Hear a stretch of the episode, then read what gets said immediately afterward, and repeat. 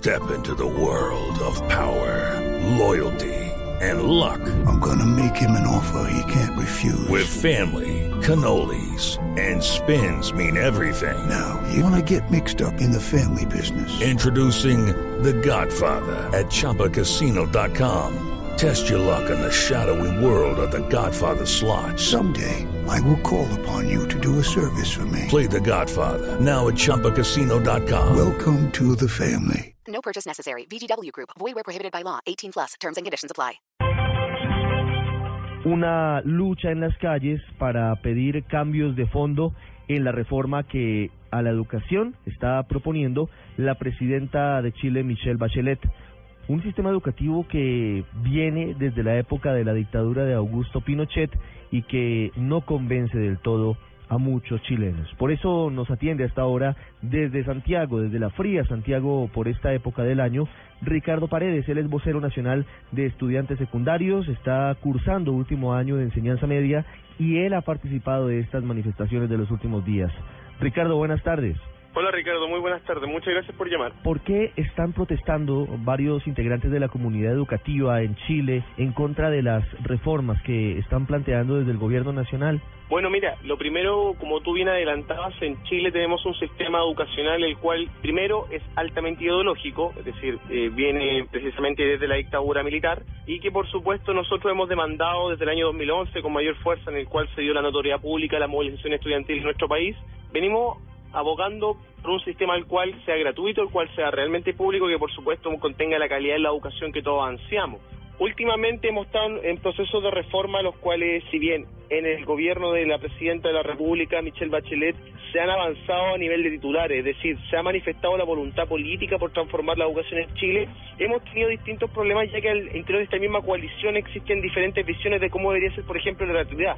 El movimiento social, por ejemplo, siempre ha dicho de que la gratuidad de la educación superior debe ser universal, por un eh, precepto que tenemos nosotros como movimiento respecto a lo que debería ser el rol formador de la educación en Chile y que por supuesto hay distintos sectores, los cuales eh, nosotros hemos, hemos asignado como la derecha política de la Alianza por Chile, la coalición de la Alianza por Chile que hoy día es oposición, y eh, sectores conservadores de la nueva mayoría, y los cuales no la entienden o la entienden de manera reducida. Por tanto, obviamente se ha producido un gran choque de opinión respecto a cómo debería ser finalmente el nuevo sistema educacional chileno, y eso tiene que ver, eh, por supuesto, primero, con una negativa tajante de la derecha, y en segunda instancia, como te decía, distintas visiones de cómo hacerlo al interior de la misma coalición de gobierno. Sí, Ricardo, ¿hoy la educación en Chile es gratuita? Por supuesto que no. De hecho, el gran problema de la educación en Chile eh, particularmente tiene que ver con que hay instituciones que incluso son llamadas públicas, por ejemplo, eh, la Universidad de Chile, la Universidad de Santiago de Chile, eh, son entre comillas públicas, porque igual los aranceles son elevadísimos, estamos hablando de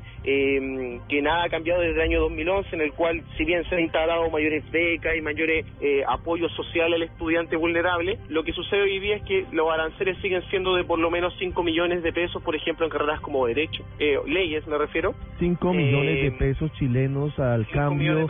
Si lo multiplica por Anuales. cuatro anuales son 20 millones de pesos colombianos anuales, es decir que el semestre en una universidad pública en Chile de derecho cuesta 10 millones de pesos. Eso en Colombia sería el semestre más caro de una universidad privada probablemente. Semestre. Exactamente, bueno, y si nos vamos y nos remitimos a las universidades privadas, el número aumenta mucho más. Por tanto, en eso hemos dicho de que lo, que pasa en Chile, como nadie ti- tiene la posibilidad, me refiero a la gran mayoría de los chilenos no tienen la posibilidad de costear ese tipo de aranceles, lo que se hace son los llamados créditos, lo cual finalmente eh, tenemos casos de compañeros eh, y, y personas en realidad en Chile que han egresado hace 15 años y siguen pagando su carrera eh, habiendo ingresado hace 15, a- habiendo egresado, perdón, hace 15 años. Ricardo, tanto, ¿y a es un quién, problema que se a arrastra. quién le pagan? ¿Esto es eh, préstamos a los bancos o hay alguna entidad de- del gobierno que se encarga de, de hacer esos desembolsos? Porque en Colombia, por ejemplo, hay una entidad que se llama ICETEX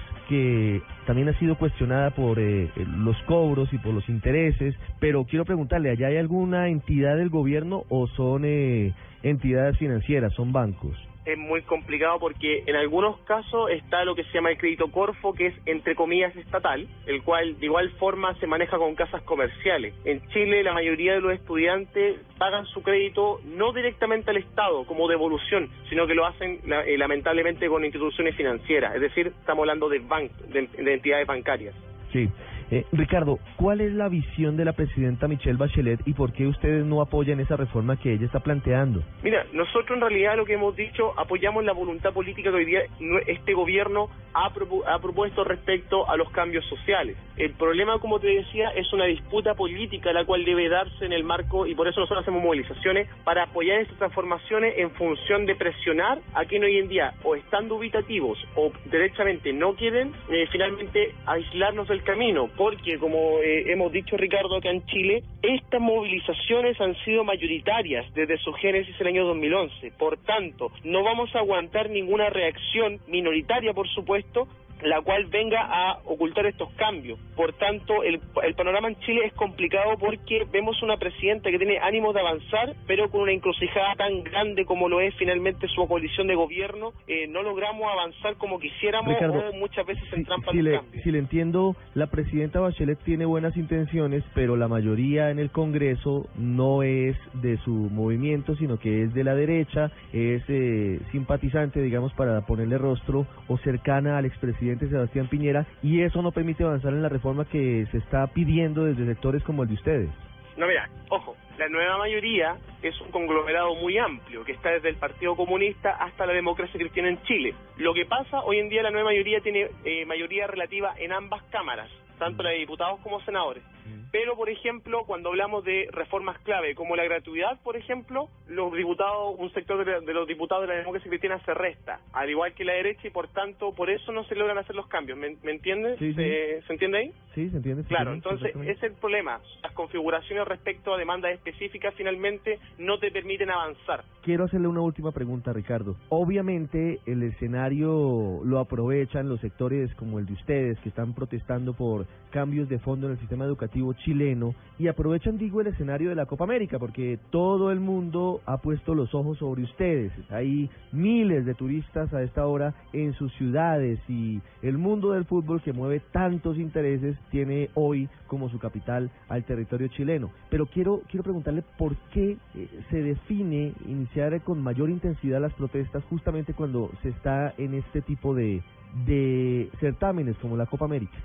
Bueno, como tú bien lo adelantabas, primero es una tribuna de visibilidad pública, no solamente nacional, sino también internacional para decir, aquí los estudiantes también tenemos una lucha la cual debe ser sopesada y por supuesto eh, arreglada en su conjunto con la participación de los actores sociales.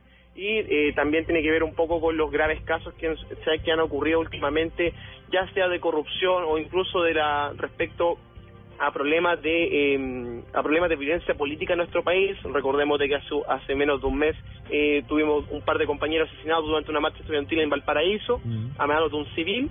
Y eh, el 21 de mayo el caso de Rodrigo Vilés, que ha, ha, concitado acto apoyo internacional incluso, el cual bueno fue alcanzado, impactado por el chorro de agua de un, de un carro lanzagua eh, que finalmente lo dejó inconsciente con un techo cerrado y que hasta hace poco estaba inconsciente en un coma inducido. Por tanto, este tipo de cosas también avivan al movimiento estudiantil, hacerle entender de que eh, la respuesta, por, sobre todo, es política y este tipo de situaciones, por ejemplo, deben arreglarse a favor de una reforma educacional estructural y profunda.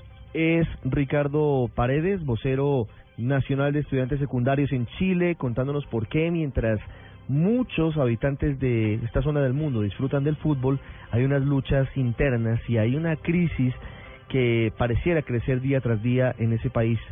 Protestas estudiantiles, protestas de transportadores y todo esto con un condimento muy, muy poderoso y es el escándalo de corrupción que ha sacudido el gobierno de Michelle Bachelet en esta segunda oportunidad. Ricardo, muchas gracias. Muchas gracias a usted, Ricardo.